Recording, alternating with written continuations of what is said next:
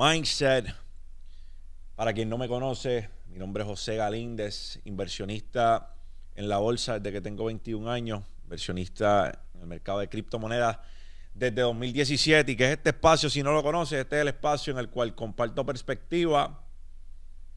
No me creo dueño o conocedor de la verdad absoluta, simple y sencillamente comparto mi mentalidad.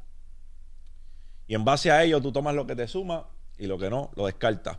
Aquí no estamos sugarcoating, aquí no disfrazamos los heces fecales. Aquí lo que nosotros vemos, así lo decimos.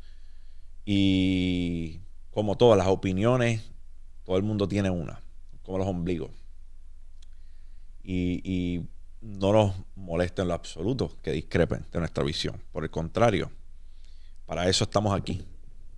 Y bien agradecido de estar en este espacio en el cual puedo comunicarles a ustedes y que podamos conectar de cierta manera u otra. Así que gracias, gracias por estar aquí y consumir de esta mentoría audiovisual gratuita, como así nosotros pensamos desde el día uno. Eh, no, yo no tuve, yo no tuve a alguien que le pueda hacer mímica. Así que por eso se crea esto. A veces damas y caballeros, nosotros pasamos por una situación y en el momento nosotros reaccionamos en base a lo que nos sucedió. Esto es de esta manera porque somos seres humanos emocionales, somos seres humanos que estamos viendo algo y en base a lo que estamos viendo reaccionamos. Eso muchas veces nos trae Y nos trae problemas porque nos trae problemas porque no estamos, estamos utilizando la emoción en lugar de la razón. ¿Y a qué voy? Voy a hablar de la retrospección hoy. Hay un refrán o un dicho anglosajón que es hindsight is 2020. Hindsight is 2020. ¿A qué se refiere esto de que hindsight is 2020. La retrospección, todo el mundo sabe que eh, la visión, pues 2020 de visión es visión perfecta. Un 2015 de visión es visión más que perfecta.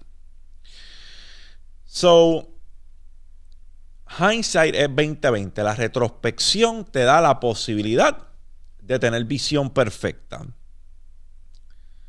¿A cuántos les pasa que tienen una situación, pasa la situación o pasa un acontecimiento en sus vidas y después que pase ese acontecimiento en tu vida, dices, coño, ahora como que lo entiendo mejor. O si volviera a estar en esa posición, actuaría diferente ahora que lo, ahora que lo veo. Ahora que me despego de esta situación, a lo mejor hubiese hecho esto de manera diferente.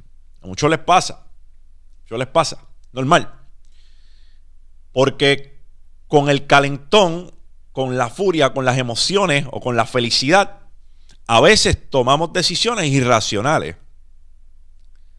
Y volvemos, esto nos pasa porque somos seres humanos emocionales. Y controlar las emociones a veces es más, es más fácil dicho que hecho pueden hablar de ello. No es tan fácil, es tan fácil como, como suena. Pero ¿por qué abordo este tema de que en retrospecto o en retrospección las cosas son más claras? Es porque a veces son masoquistas. A veces trata, pero no lo logra Dices que no vas a volver a cometer la misma burrada, que no vas a volver a hacer la misma estupidez cuando lo analizas, pero te vuelve a pasar y lo vuelves a hacer. Entonces la retrospección no es tan clara para ti.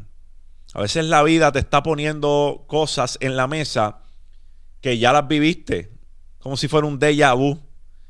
Y por tener gringola, no lo analizas, no caes en cuenta de que, oh, coño, esto, en, en algún momento yo viví esto ¿Qué fue que dije lo que iba a hacer? ¿Qué, fue lo que dije que yo iba a hacer? ¿Cómo yo dije que yo iba a reaccionar la próxima vez? ¿O qué decisión yo iba a tomar? pues la vida te provee, te provee situaciones para que, ah, tú dijiste que cuando te pasara de nuevo, o si volvías a pasar por algo, hubieses hecho esto diferente, harías esto diferente, actuarías de esta manera. ¿Y qué hace? Quedas como un perfecto payaso ante la vida, porque ante la situación vuelves a hacer la misma mierda. Entonces, ahí es donde está el problema, que no es, no, no es carmientas. Entonces dices que en retrospecto, coño, hubiese hecho esto diferente, pero cuando la vida te presenta la oportunidad nuevamente, vuelves y tropiezas con la piedra. Entonces tú eres un masoquista. Realmente no aprendiste nada y solamente eso de que lo haría diferente o ahora que tengo la oportunidad lo veo más claro, pues un saco de mierda. Lo estás diciendo a lo mejor para satisfacer esa necesidad que hay en ti de reconocer un problema y decir que actuarías diferente para sentirte bien, decir aprendí de lo que sucedí o lo hubiese hecho de otra manera, pero realmente no tienes intenciones de hacerlo de otra manera. Entonces, te defraudas a ti, te privas a ti de mejorar como persona, de coger esa actitud que tenías y dijiste ibas a mejorar, o de asumir responsabilidad de lo que hiciste de una manera distinta y no lo haces. Porque esto es como dice la Biblia, eh, y a lo mejor no lo dice la Biblia, pero sí he escuchado por ahí decir. Yo no soy el más, yo no soy el más conocedor de la Biblia, pero sí puedo decir que he escuchado en muchas ocasiones a personas decir que si tú le pides a Jehová o le pides a, le pides a Dios una oportunidad, perdóname, le pides a Dios mansedumbre o tolerancia, Dios no te va a otorgar mansedumbre o tolerancia. Dios te va a otorgar la oportunidad de que tengas mansedumbre. Dios te va a proveer la oportunidad de que seas tolerante. So, cuando lo vemos desde esa manera y que en retrospecto las cosas se ven mejor y tú dices, yo lo volvería a hacer, pero de manera distinta porque ya vi cuál fue el desenlace, es como cuando le pides a Dios, por favor, dame tolerancia, dame paciencia. Mi abuela me decía, tú le estás pidiendo paciencia, va a venir prueba. Y es porque Dios no te va a dar la tolerancia. Dios no te va a dar la paciencia. Él te va a dar la oportunidad de ser paciente. Él te va a dar la oportunidad de ser tolerante. Entonces, hindsight is 2020. El retrospecto hubiese hecho las cosas distintas, pero se te da la oportunidad de hacer las cosas distintas págata y vuelves a meter la pata igual. Vuelves a cometer el mismo error. Cuando, cuando lo analizamos, estamos utilizando el refrán por utilizarlo. En 2017, cuando yo empecé a invertir en cripto, bien poco tiempo después, fue como la peste bubónica. Invertí, vi una ganancia y después se fue al piso, todo se escocotó. Y en aquel momento no existían los inversionistas institucionales que existen hoy en día. BlackRock, Square, you name it. Hay compañías con carteras de inversión de trillones de dólares. Manejan inversiones de personas bien poderosas. So, el paradigma está cambiando. En aquel entonces vi un montón de personas que se salieron completamente del mercado. Dijeron, olvídate de eso, esto no es para mí. Perdieron. También personas que hicieron estupideces, hipotecaron la casa para meterle a un mercado incierto.